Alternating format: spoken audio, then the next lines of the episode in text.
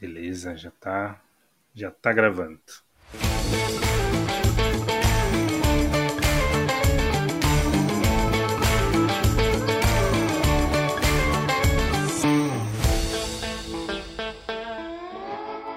Fala pessoal, estamos aqui para mais um episódio do Sem Servidor, seu podcast sobre serverless em português.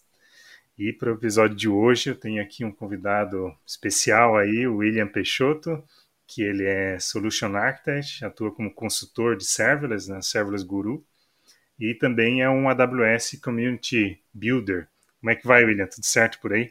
Opa, tudo certo, Evandro. Obrigado aí pelo, pelo espaço, parabéns pelo trabalho aí na comunidade aí que vem fazendo aí, trabalhando com comentar esse tema aí que é que a gente tem pouco assunto ainda no Brasil, né? Que é o tema de serverless aí. Parabéns aí. Legal, cara. Obrigado. E obrigado também, né? Já aproveito também para te agradecer aí pelo, pelo tempo dedicado aí para a gente construir esse, esse papo e um tempinho também dedicado aí para a gente fazer a gravação, né? Então, também te agradeço bastante aí por ter topado essa, esse episódio. Pá, tamo junto, cara. Então vamos lá. Antes de, de a gente começar no tema, né? Sempre gosto de de pedir para os convidados né, falarem um pouco de si também, contar a sua história, é, né, teu background na tecnologia, como conhecer os serverless. Então, fala um pouquinho para a gente aí. Gosto de trabalhar de tecnologia, né, desde sempre, desde quando eu era bem menino mesmo, quando eu era moleque lá que brincava de videogame lá, quebrava o videogame, ia correndo consertar, arrumava um jeito, de ajuda pro meu velho aí, e por aí vai, né. Então, desde pequeno eu já tenho bastante contato com, com tecnologia, né, então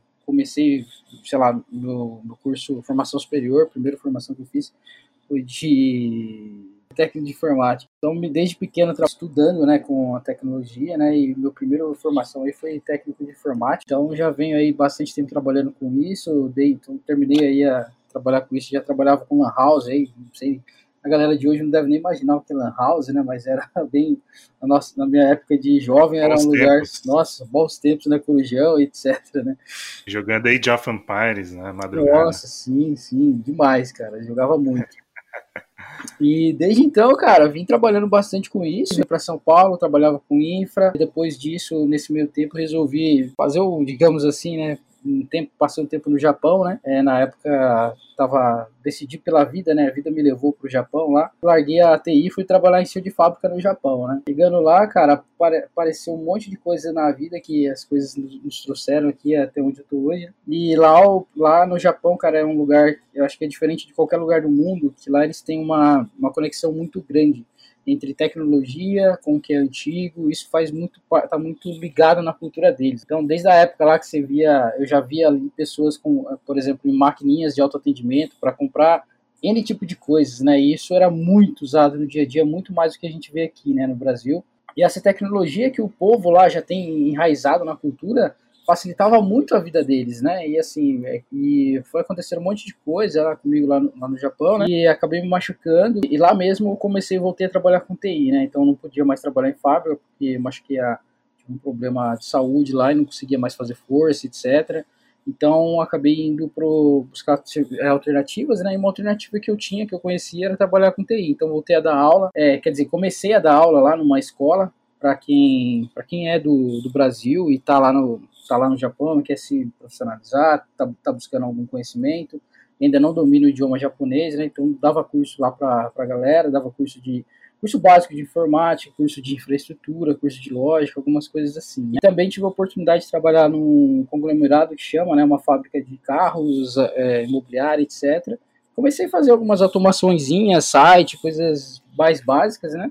Até que resolvi voltar para o Brasil e aqui voltei a trabalhar com C Sharp, trabalhar com, com programação, .NET, é, tinha bastante coisa na época para começar a aprender. Fui, vim trabalhando com programação até que encontrei um, passei por uma, uma startup né, lá o skill, toda a aplicação deles lá estava escrita em servers, eu nunca tinha nem ouvido falar, não sabia que era servers na entrevista também, fazia ideia que era, tava da, que era isso que eu ia trabalhar. Aí comecei a trabalhar, aprendi bastante lá com o time que estava lá, na verdade, com, aprendendo bastante, apanhando bastante aí, porque na época, não, digamos que éramos uns early adopters, né? Do que se fala aí, então a gente na empresa lá foi uma das primeiras, pelo menos na época eu não via ninguém falando ainda sobre o tema, não tinha nada na internet, e você ia procurar algum documento, tinha pouca coisa ainda falando sobre o assunto, tinha muita coisa errada, a gente foi aprender como tudo isso funciona na prática, né? Então, tudo isso foi para mim de, de, grande utilidade, né? Gostei bastante. E depois que eu aprendi, entendi um pouco o mundo de serverless, que tinha um, ainda um mindset assim muito voltado para aplicações estáticas, né? aplicações monolíticas, pouca coisa ainda se usava microserviços e ali a gente já pulou de fato aí para aplicações serverless, né? o que foi uma mudança de mindset aí bem grande para mim, né? Então, assim, é, foi bem, bem bacana e bem difícil também na época, né? Porque mudar tudo, você de repente você está num contexto, você, você se vê em outro que os mesmos contextos, não, mesmas lógicas não se aplicam né, na realidade lá, uma aplicação serverless. E, e, é por aí, mais ou menos essa história aí que eu tive para chegar até aqui, né? Hoje em dia trabalho bastante, fomento bastante o uso de aplicações serverless, não só serverless, né? Mas gosto muito de trabalhar no contexto serverless e ajudo, uh, ajudo é, em todos os lugares que eu passo a tentar trazer esse mindset também do porquê que a gente usa, é, o que, que a gente ganha com isso, o que, que a gente tem que mudar para começar a construir e tal. E tá bem legal, cara. E graças a Deus tá sendo bem bacana aí toda essa experiência até aqui.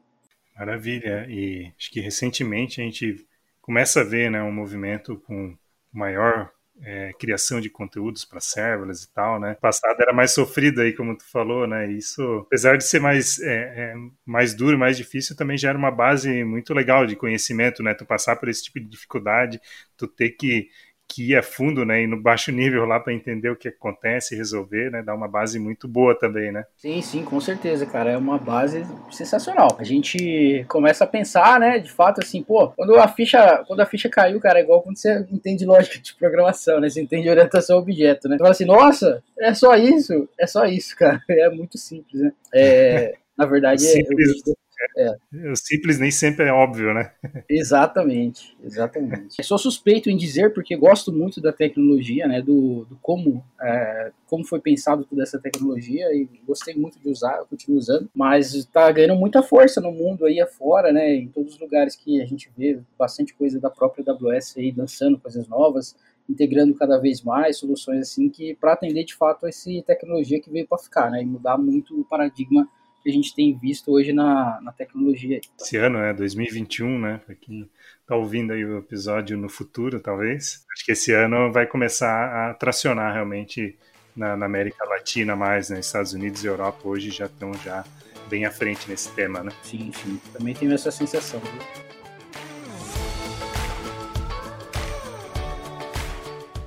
Legal. É, bom, o tema de hoje, né, para apresentar aqui para o pessoal, testes em aplicação serverless. Conversando com ele, ele comenta que ele não é um profissional de, de, de testes, né, de QA, né, mas é, vai falar um pouquinho para a gente da, da experiência dele com testes, né. E acho que, assim, para a gente começar, né, falando de uma forma um pouco mais genérica até, né, teste é sempre um, um, tema polêmico, assim, né? Principalmente no embate de produto com, com engenharia e tal, né? Mas, assim, eu vejo que no passado a gente tinha, assim, o, o papel do, do tester, né? O, o papel do, do QA, né? Digo no passado porque no passado era, era bastante forte, hoje a gente vê ainda nas empresas, mas eu vejo que muitas empresas também é, vem mudando um pouco a estratégia para não ter mais o, o profissional de, de QA, né, de, de teste, para trazer essa responsabilidade mais para o dev, né, para ele fazer ali nos testes unitários, testes de integração e tal. Uma pergunta aí que, que não tem muita relação com serverless, mas qual é a tua opinião assim sobre testes, né, é, é, teste unitário, de integração, end-to-end, -end, o que tu acha sobre isso? Sou defensor, tá, sou trabalho do trabalho do lado aí do, de empresas aí, na verdade. Tem uma visão um pouco diferente, Evandro, que você acabou de dizer, tá? Assim, pelo menos o que eu tô vendo aqui no, na, no, nas empresas que eu passei, nos lugares que eu, eu, costumo comentar com os amigos, etc. Eu vejo, na verdade, é, as empresas dando mais importância aos testes. Antes eu vi assim, cara, de verdade, só falou assim, cara, é, não precisa testar, cara, assim, não, não dá tempo de, não, não era considerado nem tempo na sprint, no, sei lá, no tempo do projeto que seja, é, os testes, entendeu? Assim, o pessoal simplesmente fala assim, olha, para desenvolver vai tanto tempo e, e segue o jogo, sabe? É, hoje em dia eu vejo mais maturidade no que eu vejo por aí, a galera entendeu a importância que, que é os testes, assim, não só teste manual, mas cada vez mais automação para facilitar essa vida, né? E trazer essa, essa mudança de, de cultura mesmo para o nosso país, para o nosso lugar que a gente trabalha, porque no Brasil, cara, não, não sei se era só aqui, é, se lá fora também era assim, mas eu via muito as empresas simplesmente não dando bola para testes, assim, pô, desenvolve aí, sobe aí e vambora, entendeu? É tipo horse mesmo, né? Eu vejo que mudou muito esse mindset, de tanto, acho que, uh, talvez, tanto webinar, tanto palestra que aconteceu, o próprio, a própria TI se modernizando, né? Trazendo cada vez mais inovação e sentiu que, de fato, o teste é essencial para elas, né? Para as companhias entregar, entregar um produto com maior qualidade, entenderam que não é simplesmente eu desenvolver um produto, mas entregar com qualidade é importante para o cliente, para eles não perder cliente, né? Isso que é, que é importante, que é o que se espera do teste. A gente tem que identificar os problemas que a gente, que os clientes têm antes deles, né? Então, assim, é, é muito ruim para a empresa esperar um cliente abrir um cliente abre um chamado lá falando que, por exemplo, não está conseguindo resetar a senha. Aconteceu comigo essa semana. Eu não conseguia resetar minha senha de um determinado lugar aí porque tinha que marcar uma, um exame, alguma coisa assim, cara, e não conseguia de jeito nenhum, nem por e-mail, nem por celular, nada, abrir o chamado, nada.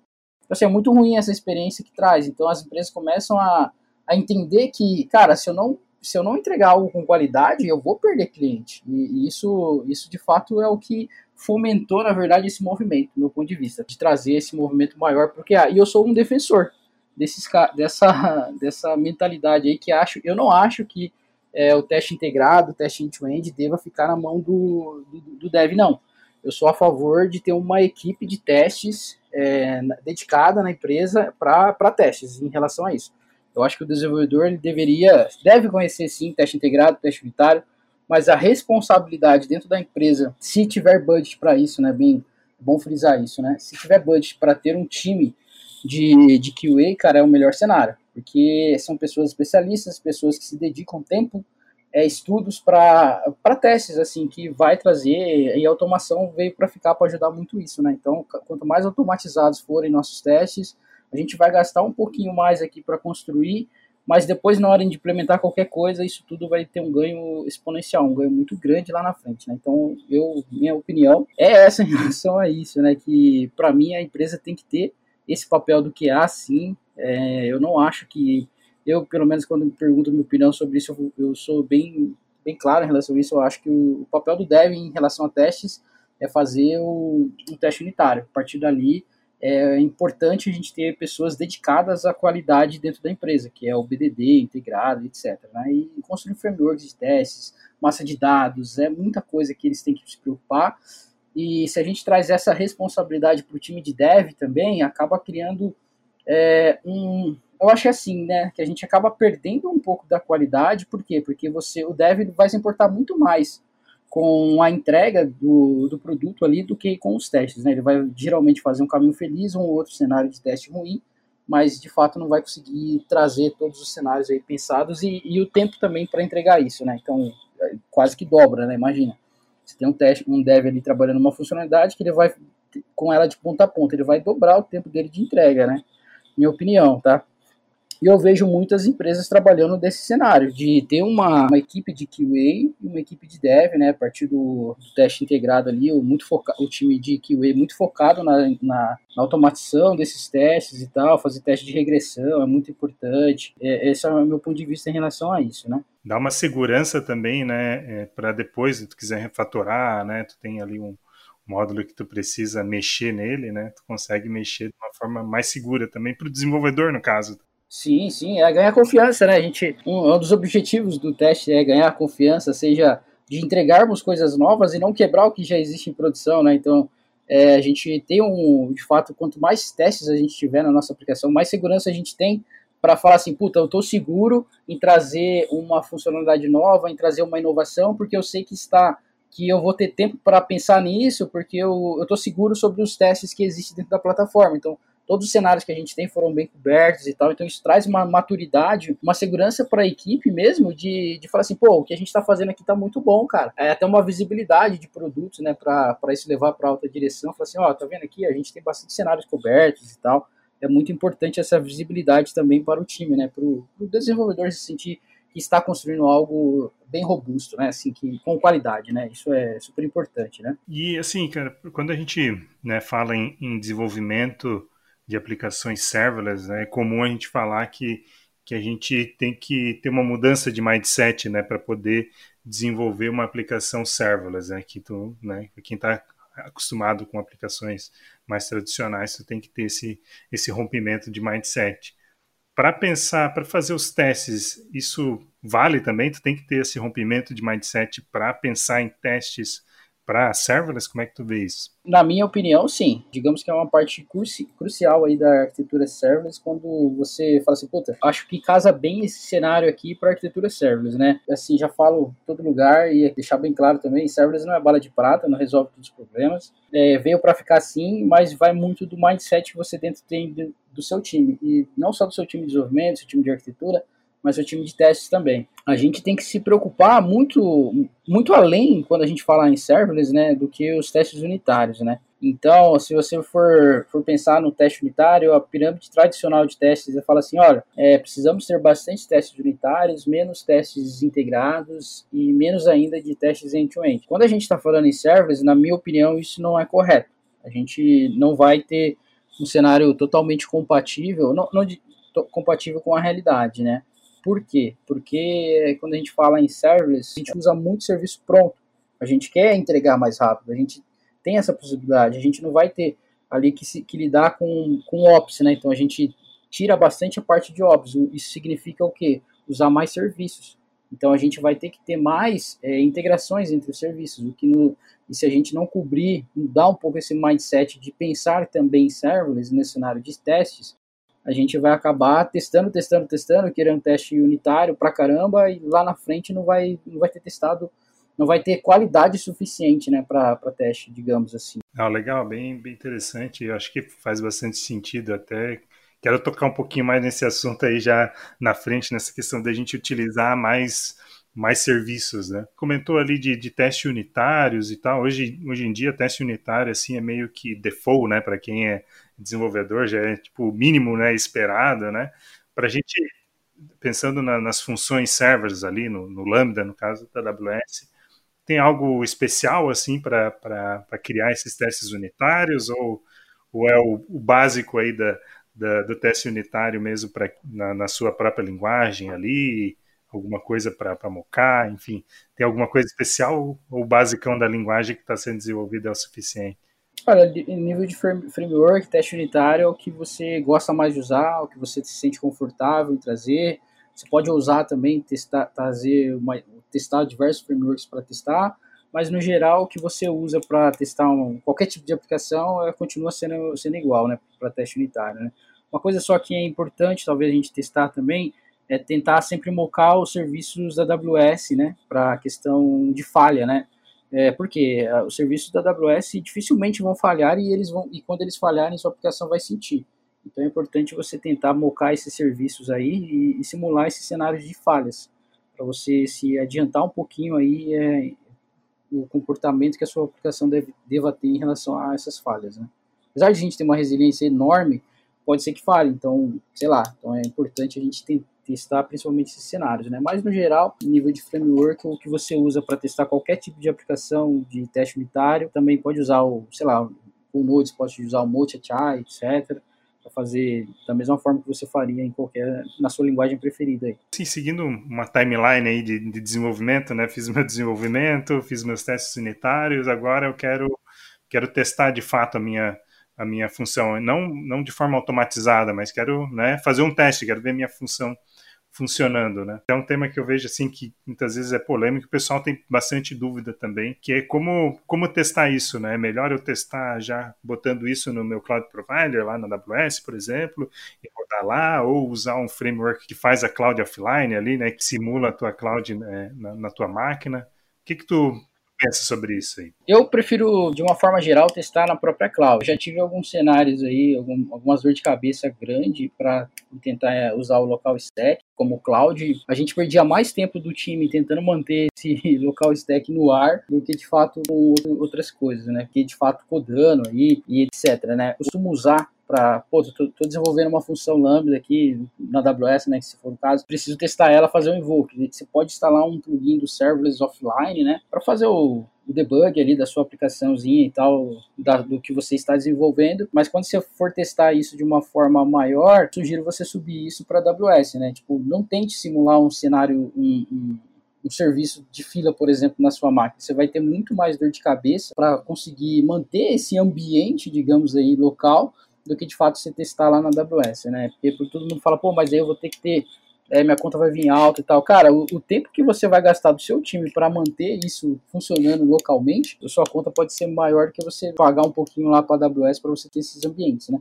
E falando em arquitetura serverless, você tem ali a possibilidade de você construir e destruir a hora que você quiser, né? Então essa é mais uma mais uma abordagem que eu acho que deva ser seguida também, trazer essa boa prática, né? Usei, testei, destruí se for o caso e depois sobe de novo. Prefiro sempre testar mais na AWS do que local, né? Assim, putz, local mesmo só para debugar aqui o que eu estou fazendo, entendeu? Não, não mais que isso. Eu particularmente é, tento sempre fazer isso também, né? De testar direto no cloud provider. Muitas vezes essa acaba sendo conflitante, né? Tu, tu, tu gastar muito tempo em, operando, né? Um, uma cloud local, né? Tu já está é. fugindo já da operação, né? Exatamente. Servers, né? Então, acho que, que faz bastante sentido. E nessa linha, tu, tu vê algum cenário, assim, por exemplo, que faça sentido utilizar algo é, local ou, de maneira geral, assim, essa abordagem mesmo da, da cloud é a mais interessante? Testar local, eu acho que só teste unitário mesmo. Tudo que você conseguir mocar de serviço, você moca de serviço para chamar para simular, simular falha, é super importante. Tem um serviço novo, inclusive, da AWS, que ainda não testei, que é o AWS Fall Injection, Simulation, ele simula cenários de falhas, assim, eu não, não sei ainda te dizer onde ele consegue chegar, mas é um serviço bacana que parece ser bem legal aí para colocar aí na suíte de teste. E no geral, local, cara, no máximo aí um teste unitário, não mais que isso. Porque a partir do momento que você tem que ter integração, que você precisa subir é, isso lá para o ambiente, vou subir, cara, você vai ter erro de permissão, você vai ter erro ali de você pode criar na região errada, então, puta, subir, deployei, não, não tá lá, tá em região errada. Você pode ter, sei lá, dois consumidores numa fila só. Então, assim, tem N cenários que ainda pode dar errado e você tentar simular isso localmente, você não vai ter, né? Você só vai ter daí a hora que você subir de novo. Então, você vai gastar mó tempão gastando aí gastando tempo do seu time e testando isso local, e daí na hora que você vai subir no cloud provider, você vai descobrir que isso não foi suficiente para você ter testado, né? Então você vai ter que fazer o, o trabalho aí. Meu ponto de vista, tá? Claro, não, acho que não tem certo e errado, mas é legal ter esses pontos de vista para a gente poder construir né, a nossa visão sobre, sobre o, o, uma forma melhor, né? Cada, isso. também cada cenário, né? Acho que a gente se adapta, né, ao cenário da empresa, da, da aplicação, né? Até comentei a resposta anterior sobre o local stack. Cara, eu não sei como está hoje, mas é uma alternativa talvez aí para quem não quer de forma nenhuma ou que, quiser tentar fazer isso local, subir uma cloud local, é usar o cloud stack, o local stack, né? É, mas eu acho que, que pode ter muito mais dor de cabeça do que usar em cloud, né, do próprio provedor. Mas eu não sei como é que está hoje o projeto. Na época que eu testei, era muito estável, dava muita dor de cabeça, travava toda hora e sem falar que você tem que ter uma máquina super poderosa aí, né, para questão de memória e recurso aí para tentar simular todos os recursos, né? Então é muita coisa aí que envolve hoje em dia, né? Não aconselho não, cara, eu prefiro a abordagem de testar de fato no, no provider mesmo. É, até a minha, a minha última experiência é, mostrou assim que o local stack tá, tá bem legal. Acho que essa questão de, de ter a máquina com bastante memória e tal, acho que ainda continua, mas ele, ele tá bem interessante. Mas obviamente é mais uma coisa que tu tem que dar sustentação ali, né? E como a gente está né, no serverless tentando fugir, né, de, de operação, acaba, acho que, conflitando. E aquela parte de custo que tu mesmo comentou ali, né? Tu pode destruir e tal, mas dependendo da tua aplicação, se for realmente totalmente serverless, se tu não estiver utilizando, tu vai ter quase nada de custo ali, dependendo dos serviços, né? Diferente de outras abordagens, é, com microserviços, às vezes tu vai utilizar lá com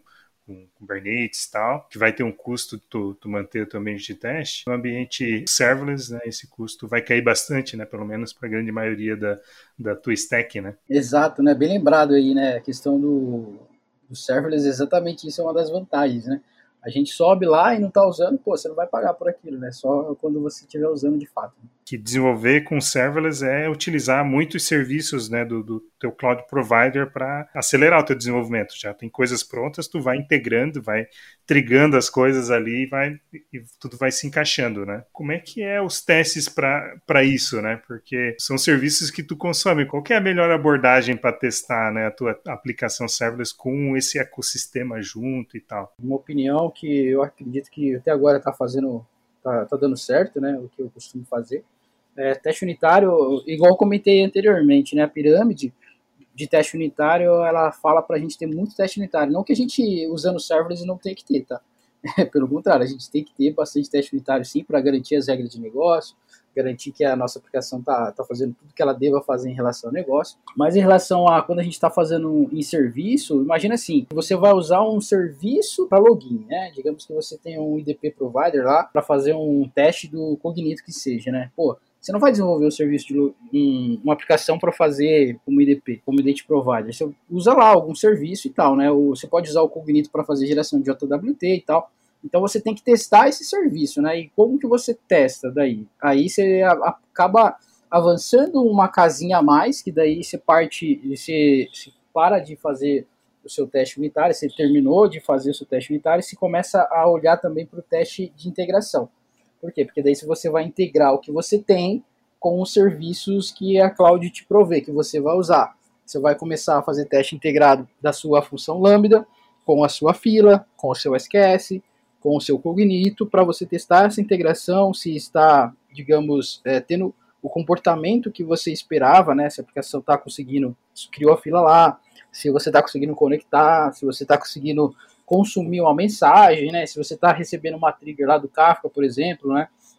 Se você está conseguindo salvar na tabela lá certinho, então você começa a olhar um pouco mais além, né, e olhar para as integrações entre os serviços, né, que, do meu ponto de vista, é o próximo passo. E mais além ainda é o teste fim a fim, né, que é de fato você, se você tiver com, como trazer o teste fim a fim para a aplicação, eu acho que é o melhor de todos, porque daí você garante tudo. Você garante que você está criando o seu usuário lá, você ele está, sei lá, você está conseguindo verificar se aquela regra de negócio está sendo tratada, você parte para a integração entre os serviços, né? Se ele criou, validou esse token, se ele persistiu esse usuário, e lá na frente você, você vê se ele de fato tem o final lá, o salvo que você esperava, né? Com os testes de fim a fim. É algo que você pode usar no dia a dia para ajudar é os BDDs. Não era muito adepto ao uso do BDD não, mas é, tive uma experiência bacana na vez anterior que eu passei que a galera começou a criar bastante BDD com Cucumber e tal. E cara, é muito útil, é muito útil do ponto de vista tanto para quem está testando, né, para você ter uma maturidade a mais no seu time, quanto para você garantir e entender o que a aplicação faz. Então você pode usar aqueles BDDs ali para você olhar para aqueles BDD e falar assim: "Nossa, o que que é essa aplicação minha X ela tá fazendo? Ó, deixa eu ver o BDD, que aqui vai estar os comportamentos comportamento. Dá, dado um usuário uma informação que você imputa, né, qual que é o resultado esperado dela e o comportamento, né? Bem, bem bacana a abordagem do BDD aí trazer para dentro do time, tanto para documentação, que você pode usar isso como documentação e entender o que, que a sua aplicação faz e rodar esses cenários de testes aí para ponta, né? Garantindo que de fato sua aplicação está fazendo tudo que ela deveria fazer, né? É, eu acho que é bem legal se, se conseguir usar, usarem isso, usem que vocês não vão se arrepender. É muito bacana. Legal, e aí vem a importância de ter pessoas né, especializadas em teste, que, como tu comentou já mais no começo, né, que já estudam isso, já praticam isso já há, há bastante tempo, provavelmente, né, e que se dedicam a, a estudar e conseguir construir esses roteiros né, de testes em BDD. Então, mostra que essa importância, como tu comentou ali, né?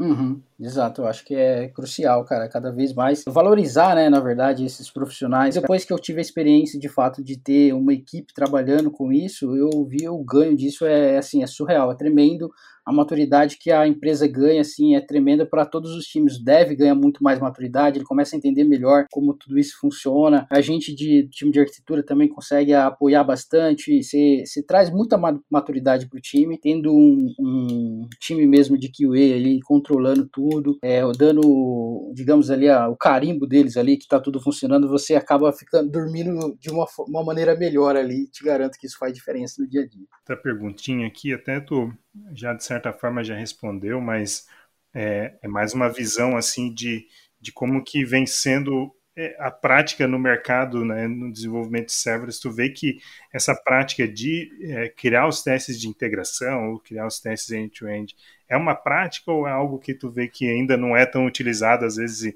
com serverless, mas que seria uma boa prática passar a ser feito?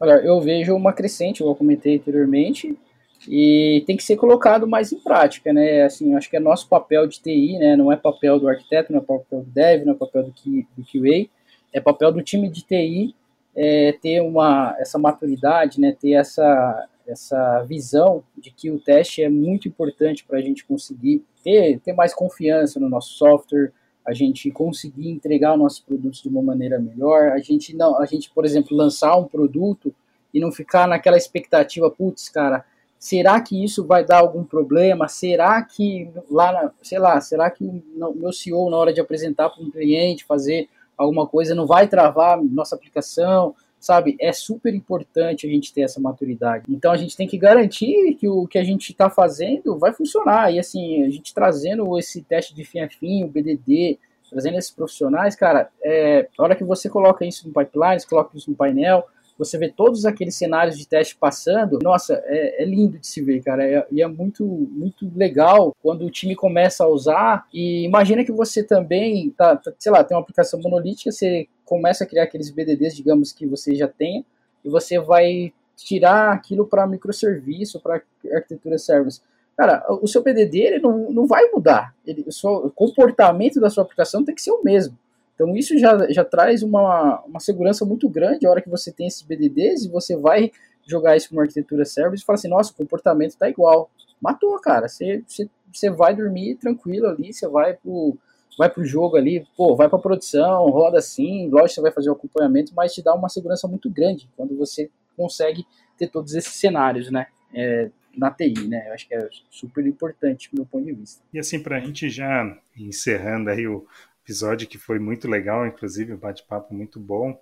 E tu já deu várias dicas também, mas eu gosto sempre de fechar o, o, o, episódio assim, perguntando quais dicas práticas você tem sobre o tema, e no caso aqui, né, quais dicas tu tem aí sobre testes, né, que tu pode dar aí para quem está ouvindo a gente e está desenvolvendo aí a sua aplicação certas aí, alguns, alguns tópicos aí importantes para dar dica para o pessoal. Legal. Acho que assim, automação de infraestrutura é essencial para quando a gente vai para serverless. Não dá para você fazer isso na mão, cara, é, não é produtivo de forma alguma. Já vi pessoas trabalhando assim, pô, vou fazer uma função lambda. Cara, o pessoal acessava o painel lá da AWS, o console da AWS, fazia um deploy de um zip na mão lá. Meu, assim, isso não é prático, não é não traz velocidade e não é isso que a TI quer, né? Então, assim, a automação da infraestrutura é super importante. Usa um framework que você se sinta confortável. Hoje, para arquitetura serverless, tem alguns aí, eu gosto de usar bastante o Serverless Framework. Tem o Sun da AWS também, que é bem legal. O Serverless da Framework, ele é bom que ele, ele funciona tanto para AWS quanto Azure e Google, entre outros providers além eu sempre acho que é super importante você dar preferência por testar tudo no seu provedor cloud, seja ele AWS, seja ele Azure, e você vai ter de fato ali uma, uma resposta mais assertiva do, do, comportamento da sua aplicação. É super importante você, como falei isso bem no início do episódio, mas é, vou frisar aqui, mocar sempre os serviços da AWS focar os cenários de falha, né? Porque vai falhar um dia, apesar de ser difícil de falhar, vai falhar um dia e você tem que estar preparado para isso. Outra coisa também, tentar de forma aí, de uma forma de não atrapalhar os outros times, né? Se você está trabalhando numa arquitetura aí com vários times, várias squads, é, é mocar todos os seus serviços que, que não é seu, né? Por exemplo, se é o serviço interno da sua empresa e você não está usando de terceiro, você consegue, consegue olhar o contrato da, de uma API e fazer um mock dela e, e, seguir do outro lado sem, sem atrapalhar tanta gente, né? É super importante isso. E outra coisa também, né? O porquê que os testes unitários, do meu ponto de vista, eles não, não trazem tanta segurança para você, né? Porque você vai testar ali, você vai subir seu, é, digamos que você usa o sonar ali, você vai subir o seu quality gate lá para falar assim, cara, só vai subir com 100% de teste unitário feito. Cara, o seu dev vai se matar ali para fazer 100% de teste unitário vai ficar puto com você, porque, meu, 100% é, é muito difícil, mas é, é possível, mas é muito difícil. E daí, na hora que se você não partir para um teste integrado, sua aplicação vai quebrar. Aí você vai fazer, nossa, mas estou com 100% de teste unitário e está quebrando? Tá, tá quebrando, porque você não está testando as integrações. que no mundo de serverless é basicamente 50% do trabalho aí do, da, dos seus serviços, né? Você usa muito serviço, não tem como você fugir da, por outro caminho, né, em arquitetura serverless. Perfeito, cara, muito bom aí as tuas dicas, acho bem direto, bem legal. E, cara, acho que é isso. Agradeço novamente aí teu tempo dedicado aí para vir compartilhar um pouco de, de, conhecimento. Conheci o William por conta de uma palestra aí, né, que ele fez num, evento da AWS. Vou até deixar o link aqui que foi sobre testes e que inspirou esse esse papo de hoje. Então, para quem também ficar curioso em ver como é que foi a palestra, vou deixar o link na descrição aí do podcast. E é isso, obrigado, William. Obrigado pelo teu tempo aí. É isso, eu que agradeço aí o espaço que você abre pra gente aí, Evandro. E parabéns, cara. Parabéns pelo espaço novamente aí. Vamos, vamos fomentar cada vez mais essa arquitetura, trazer essa maturidade aí para pra, as pessoas aí. É super importante aí esse, esse movimento que você está fazendo aí, cara. É, parabéns mesmo. Legal, muito obrigado. E assim encerramos mais um episódio do Sem Servidor, seu podcast sobre servers em português. Se você tem alguma sugestão de tema ou querer compartilhar um assunto ou até mesmo indicar alguém, procure Sem Servidor nas redes sociais e mande sua ideia. Se você tem uma empresa e quer ter sua marca atrelada ao Sem Servidor e ajudar a continuarmos esse trabalho, mande um e-mail para evandro.semservidor.com.br e vamos conversar. Valeu, até mais.